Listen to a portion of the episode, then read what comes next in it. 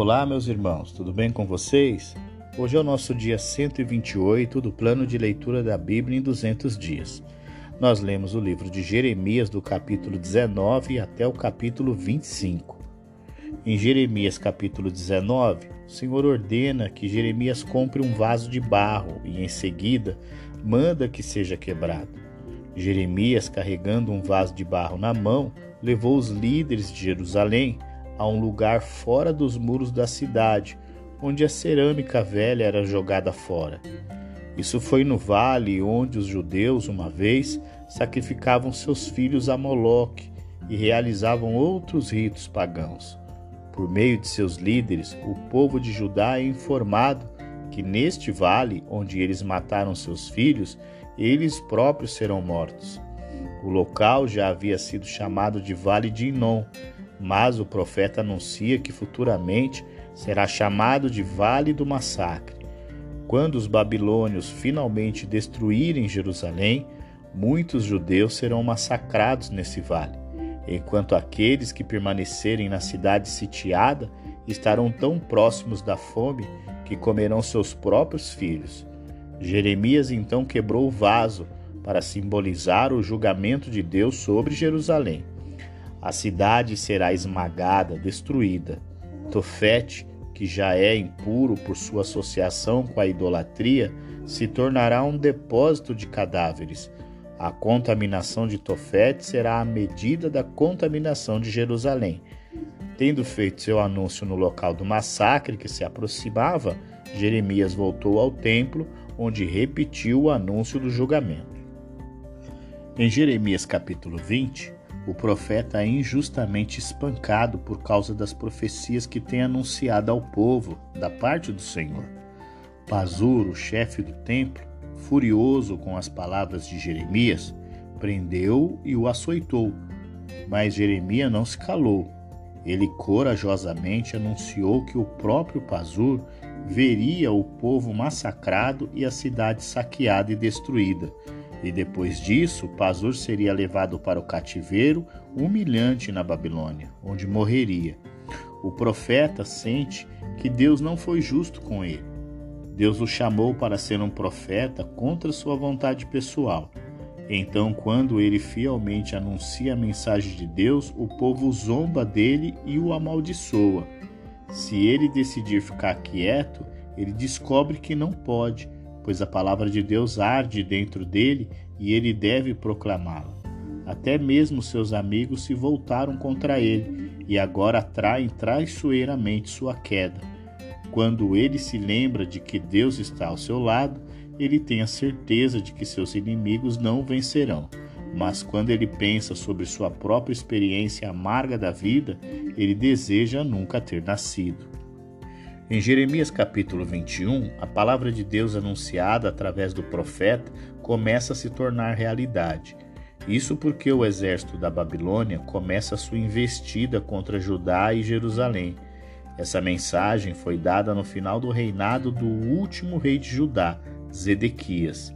Jerusalém estava sob seu último grande cerco, que resultou em sua queda e destruição o rei enviou a Jeremias e pediu que orasse a Deus para salvar Jerusalém dos babilônios. Jeremias responde que Deus não salvará Jerusalém, mas lutará pelos babilônios contra Jerusalém. Muitas pessoas na cidade morrerão e os que sobreviverem serão levados cativos para a Babilônia.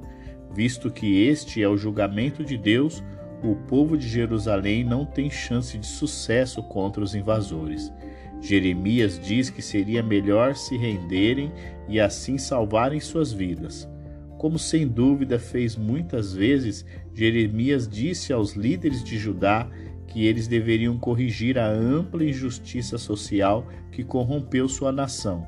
Se não o fizerem, Deus destruiria a nação no julgamento. Eles estão se enganando se pensam que Deus não permitirá que ninguém ataque Jerusalém. Eles vão ficar decepcionados se pensarem que a posição fortificada da cidade garante sua segurança.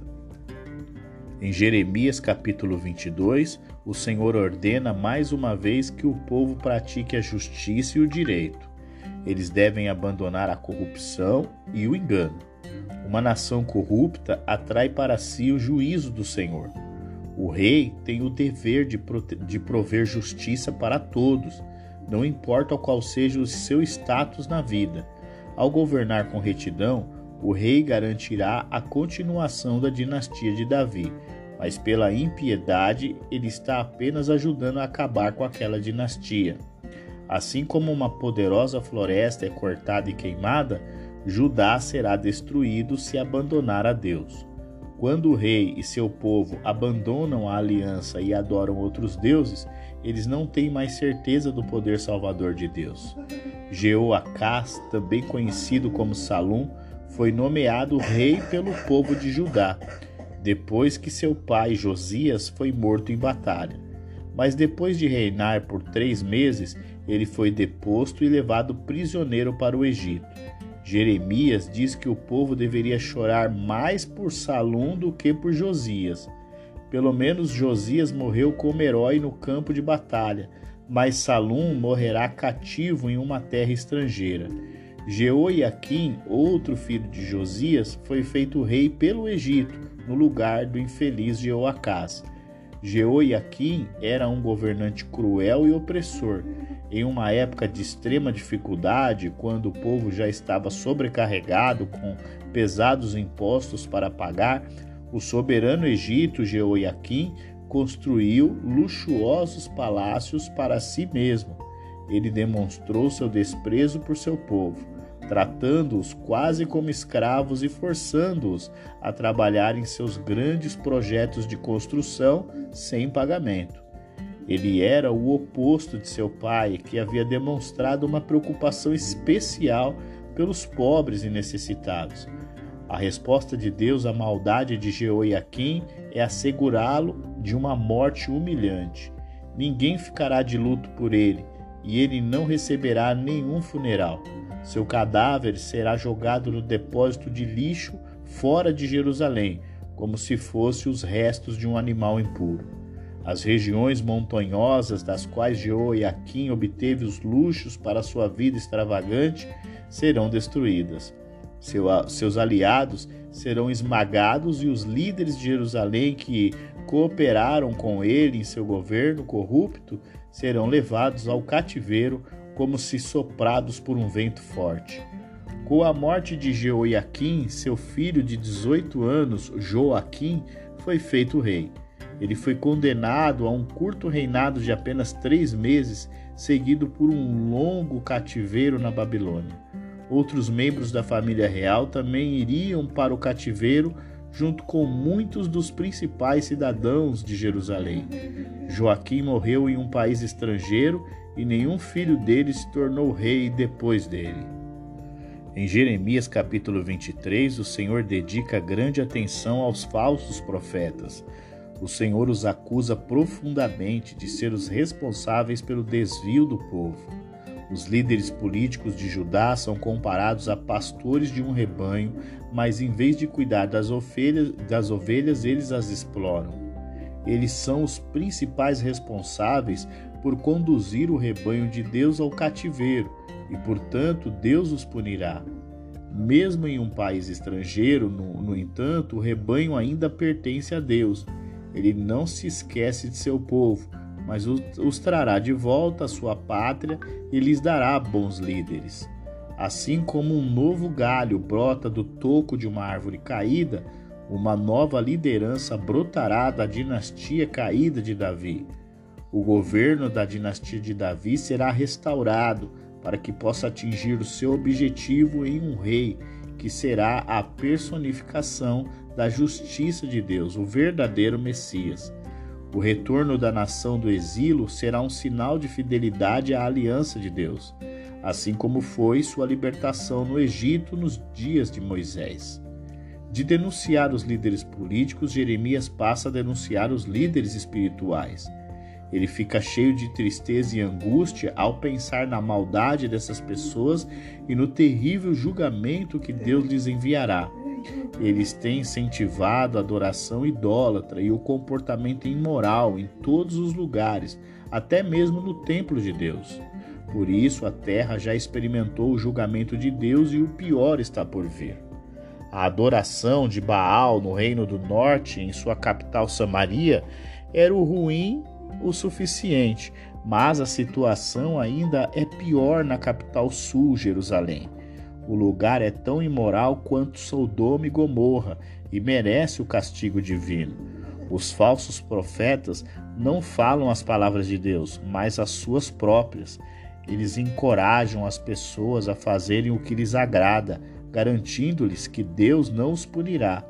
A razão pela qual os falsos profetas não entendem a ira de Deus é que eles não entendem Deus. Suas mentes nunca foram ensinadas por ele. Apesar disso, eles pregam como se suas palavras fossem palavras de Deus. Se os falsos profetas tivessem ouvido as palavras de Deus como Jeremias, eles anunciar, anunciariam o julgamento de Deus sobre os, os, os transgressores e não sua aprovação. Eles estariam afastando as pessoas do pecado e não os encorajando a pecar. Quando os falsos profetas dizem o que gostam, como se Deus não pudesse ouvi-los ou vê-los, eles estão demonstrando a sua tolice. Nada pode ser escondido de Deus. Deus vê o que eles estão fazendo e fica descontente. Suas profecias originam-se em seus próprios sonhos e ideias. As mensagens dos falsos profetas são como palhas, enquanto as mensagens dos verdadeiros profetas são como trigo. Eles nutrem o que é bom, ao mesmo tempo são como fogo ou martelo, porque destroem o que não vale. Os falsos profetas apenas mentem e enganam. Eles até pegam as palavras dos verdadeiros profetas e as aplicam incorretamente para apoiar as suas próprias ideias. Desta forma, eles desencaminham as pessoas.